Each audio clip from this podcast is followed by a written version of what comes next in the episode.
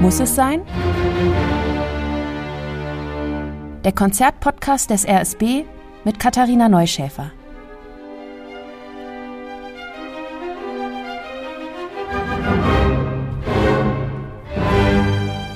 Und heute mit einem der größten Kunstwerke der Musikgeschichte. Kleiner habe ich es leider nicht, denn es steht die Hamollmesse von Johann Sebastian Bach auf dem Programm und die ist in sich und ihrer Anlage konkurrenzlos. Für euch bedeutet das zwei Stunden höchsten Musikgenuss. Es bedeutet aber auch ein ganzes Stück Arbeit, wenn ihr nicht nur hören, sondern auch verstehen wollt. Und dazu rate ich ganz dringend, denn diese Messe ist voller Botschaften, voller Zahlensymbolik, ihr liegt eine krasse Architektur zugrunde und sie vereint verschiedene Kompositionsstile. Von 1733 bis 1749, ein halbes Leben lang, hat Bach sich mit diesem Werk auseinandergesetzt.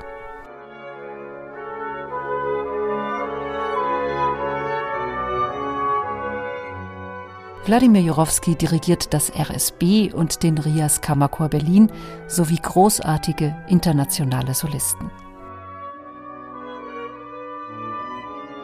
Natürlich sagt uns der Titel schon, dass die Messe in H-Moll beginnt. Wichtiger finde ich aber noch, das H-Moll zu spüren. Es ist eine besondere Tonart, für mich eine Nebeltonart. Erinnert ein bisschen an Novemberlicht, fahl, kühl und distanziert. In der Barockzeit steht H-Moll aber auch für eine moderate Klage und das geduldige Ertragen dessen, was Gott einem so auferlegt. Insgesamt gibt es vier große Abschnitte, die aber in sich nochmal unterteilt sind. Teil 1 ist die Missa. Darin sind enthalten das Kyrie und das Gloria. Teil 2, das Credo, das ist der Höhepunkt und das Zentrum des Ganzen. Teil 3 ist das Sanctus und zuletzt im vierten Teil haben wir das Osanna, das Benediktus, das Agnus Dei und das Dona Nobis Pacem. Erstmal ist wichtig, es sind vier Teile und der Text folgt der Liturgie.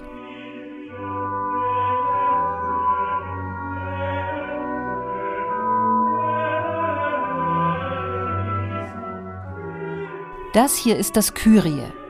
Kyrie eleison, das Erbarme dich unser. Das steht immer am Anfang einer Messe. Chor und Orchester wechseln sich ab beim Flehen.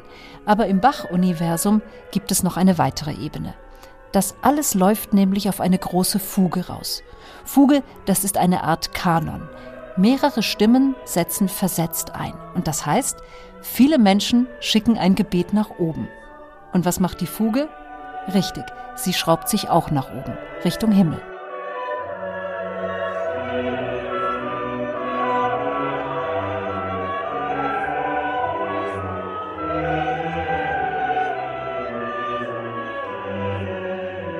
Zum christlichen Dreigestirn gehören Gott Vater, der Sohn und der Heilige Geist.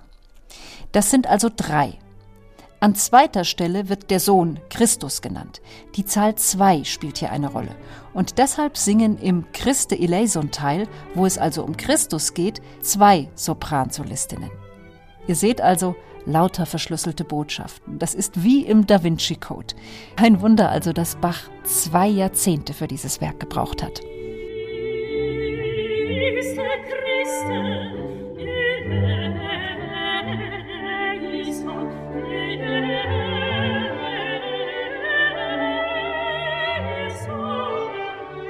Wir sind im Jahr 1733, also im 18. Jahrhundert, als Bach den Anfang dieser gigantischen Messe schreibt. Aber seine Musik stürzt uns jetzt zurück ins 16. Jahrhundert, also 200 Jahre in die Vergangenheit.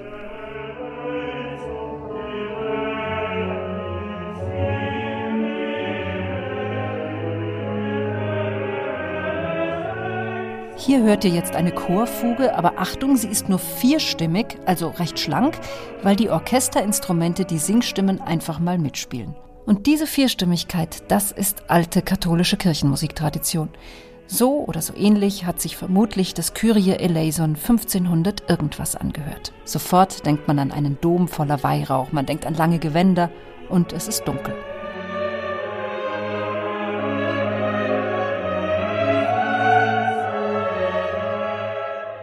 Und dann wird es aber wieder hell und zwar so richtig.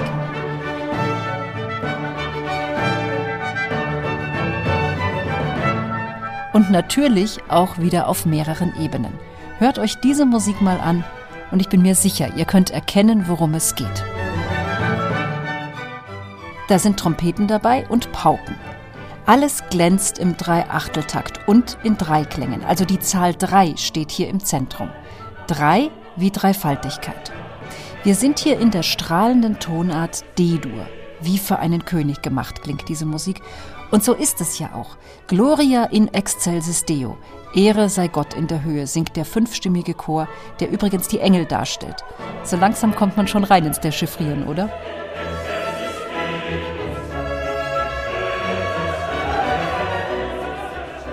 Oh, und was ist hier passiert?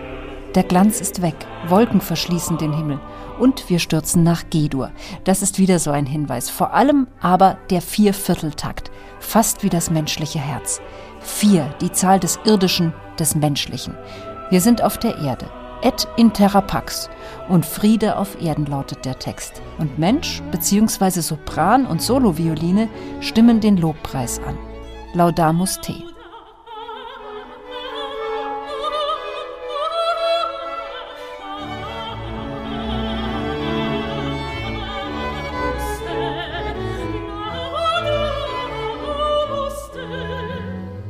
Und jetzt kommt eine Lieblingsstelle von mir, wenn nämlich der Chor übernimmt, und zwar mit dem Gratias agimus tibi. Grob heißt das so viel wie Dank sei dir. Das ist, als würde man umspült von einem Klang, der immer so weitergehen könnte. Ein Stückchen Ewigkeit für mich.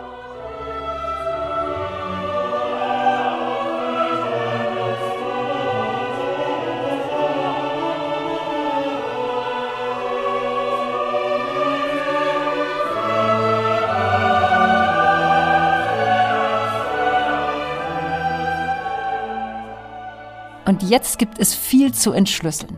Wir starten mit einer Soloflöte. Okay, das Orchester begleitet. Wichtig aber sind Soloflöte, der Solosopran und der Solotenor. Und das sind schon mal drei. Also vielleicht erratet ihr, worauf ich hinaus will. Wieder die Trinität. Domine Deus, Gott der Herr, heißt es hier. Und wie kaum verwunderlich besteht der Satz aus drei mal 30 Takten.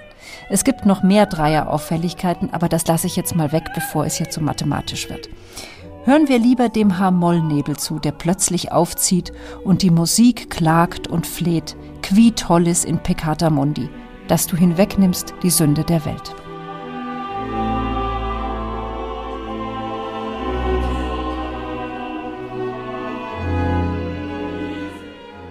Und jetzt kommt eine Stelle, die ist wirklich bekannt und umwerfend schön. Oboe d'amore in Kombination mit Alt-Solo. Der Text dazu ist Qui sedes ad dextram. Du sitzt zur Rechten.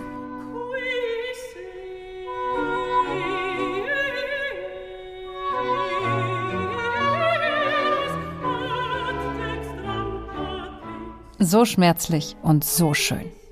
Für den nächsten Abschnitt in der Liturgie verwendet Bach ein musikalisches Palindrom. Wenn ihr gerade nicht gegenwärtig habt, was ein Palindrom ist, Reliefpfeiler ist eines und Anna ist auch eins. In der Sprache also ein Wort, das man vorwärts wie rückwärts lesen kann und die Bedeutung bleibt gleich. Bei Bach sind es natürlich Töne. Ein Fünf-Töne-Motiv, das von vorne wie von hinten gespielt gleich klingt. Vollkommenheit ist das. Und noch dazu erklingt es im Waldhorn, in dem Instrument, das nur ein einziges Mal in der Messe vorkommt.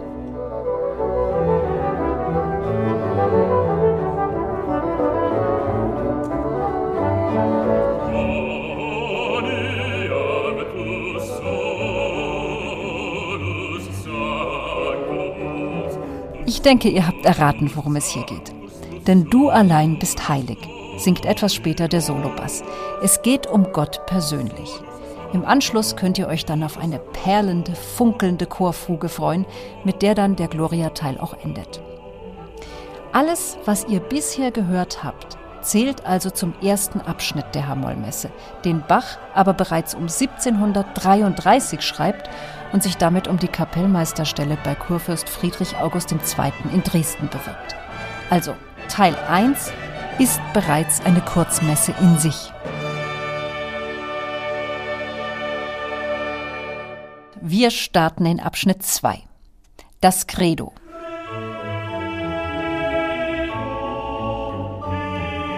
Das Credo hat neun Teile und ich habe es schon gesagt, das hier ist das Zentrum der Hamollmesse, weil das das Glaubensbekenntnis ist.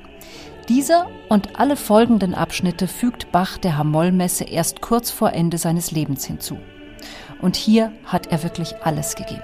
Schon von der formalen Anlage her. Es herrscht die totale Symmetrie. Im Mittelpunkt stehen drei Chorsätze, die sich inhaltlich mit der Kreuzigung befassen. Also die Zahl drei.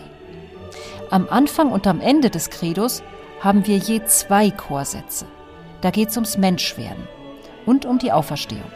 Hier haben wir also die zwei. Und als Trenner vor und nach dem Kreuzigungsmittelteil steht je eine Art Ariensatz, also eine Eins. Oder kurz gesagt, die Struktur ist 2, 1, 3, 1, 2. Es dominiert übrigens der Chor. Das hier ist der Eröffnungssatz. Der ist quasi a cappella, also ja, mit ganz dezenter Begleitung nur. Aber jetzt kommt auch noch eine weitere Dimension dazu, nämlich die Zeitachse. Vielleicht bemerkt ihr es schon, diese Melodie ist alt. Sie ist die Melodie eines gregorianischen Chorals und schickt uns zurück ins Mittelalter. Soweit so gut. Allerdings verarbeitet Bach diese Melodie jetzt zu einer Fuge, aber so, wie man es im 16. Jahrhundert gemacht hat. Mehrere Stimmen, die alle gleich wichtig sind. Also die Melodie wandert nach und nach durch alle Stimmen. Die Instrumentierung aber, die ist typisch für Bachs eigene Zeit. Und jetzt kommt noch eine weitere Ebene hinzu. Die Zahl sieben. Sieben Töne hat die Melodie. Siebenstimmig ist der Chor. Sieben ist die Summe aus drei, der Gotteszahl, und vier, der Menschenzahl. Seid ihr noch am Ball? Also Verbindung Gott-Mensch, darum geht's hier. Ganz ehrlich, ich glaube nicht, dass man das alles raushört. Aber ich finde es schön, es zu wissen, weil es erklärt, warum diese Messe als eines der weltgrößten Kunstwerke gilt. Gleich dran folgt dann der zweite Eröffnungsfugensatz. Und danach sind Alt und Sopran an der Reihe mit einem Kanon, also zwei Stimmen. Die Zahl 2, das Symbol für Christus. In G-Dur. Wir erinnern uns, G-Dur, das ist irdisch und dann noch ein Viervierteltakt. Übersetzt heißt das, es geht um den Menschensohn.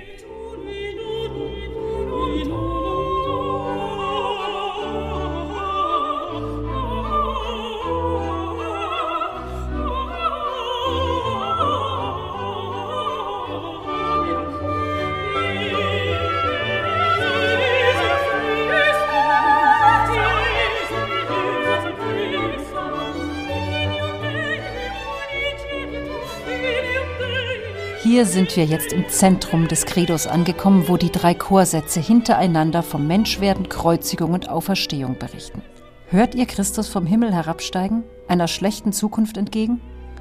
Alles zusammengefasst in gebrochene, abwärts geführte Moll-Dreiklänge.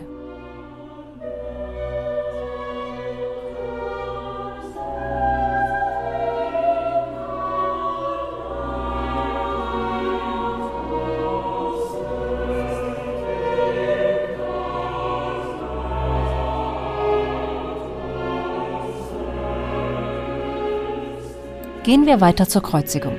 Hier verwendet Bach seine eigene Kantate Weinen, Klagen, Sorgen, Zagen. Und das ist auch nur ein Beispiel für das Parodieverfahren.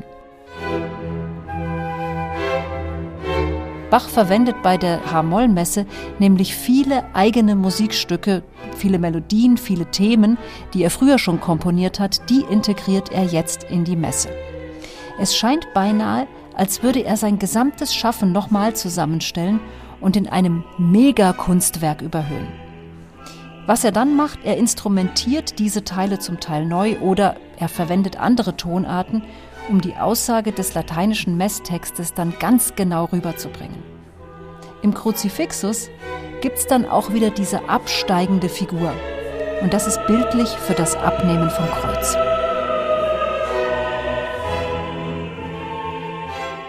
Ich muss es eigentlich gar nicht erst sagen, dass die Auferstehung natürlich in D-Dur erfolgt. Mit viel Metall und mit viel Jubel.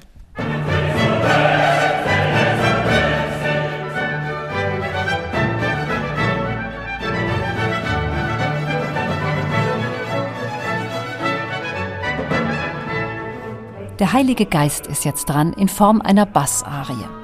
Und weil es so innig ist, auch ein wohltuender Kontrast nach dem Jubel des vorangegangenen Satzes.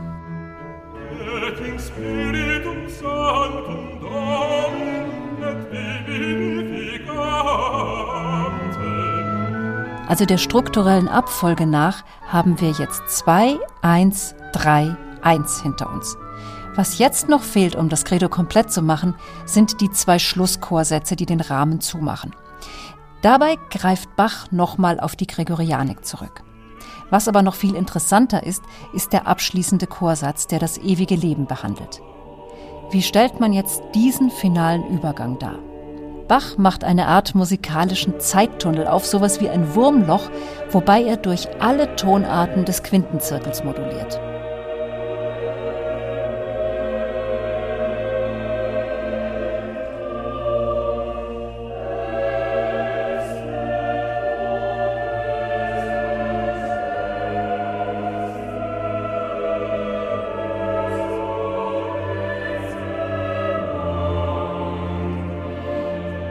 Und es beginnt der dritte Abschnitt der Messe. Inzwischen sind wir schon weit über eine Stunde im Bach-Universum unterwegs. Auch hier ist diese Musik nicht original für die H-Moll-Messe entstanden, sondern ist eine Erinnerung an eine frühere Schaffensphase.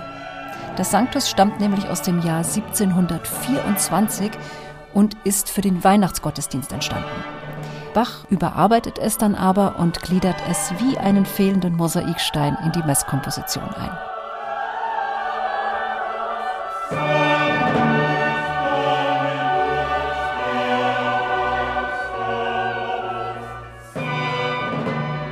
Was ihr gerade hört, sind die himmlischen Heerscharen, vertreten durch den Chor, der inzwischen sechsstimmig ist. Ich sage das deshalb, weil der Chor im Verlauf der Messe immer vielstimmiger wird. Den Triolenrhythmus könnt ihr vermutlich selbst deuten. Hier, das ist das Licht in dieser Fuge.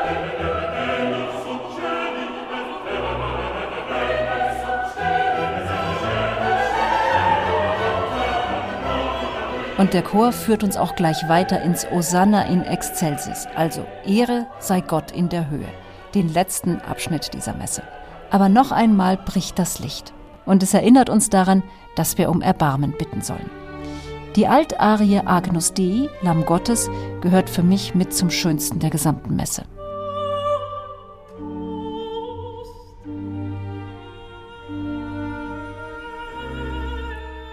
Und der Schluss, Tja, der ist überraschend. Es ist hell und groß, aber es ist nicht triumphal, sondern es ist tröstlich. Donna nobis pacem, gib uns deinen Frieden. Ein großer Klang steht am Ende im Raum und eine noch größere Botschaft. In diesem Sinne wünsche ich euch einen wunderschönen Konzertabend.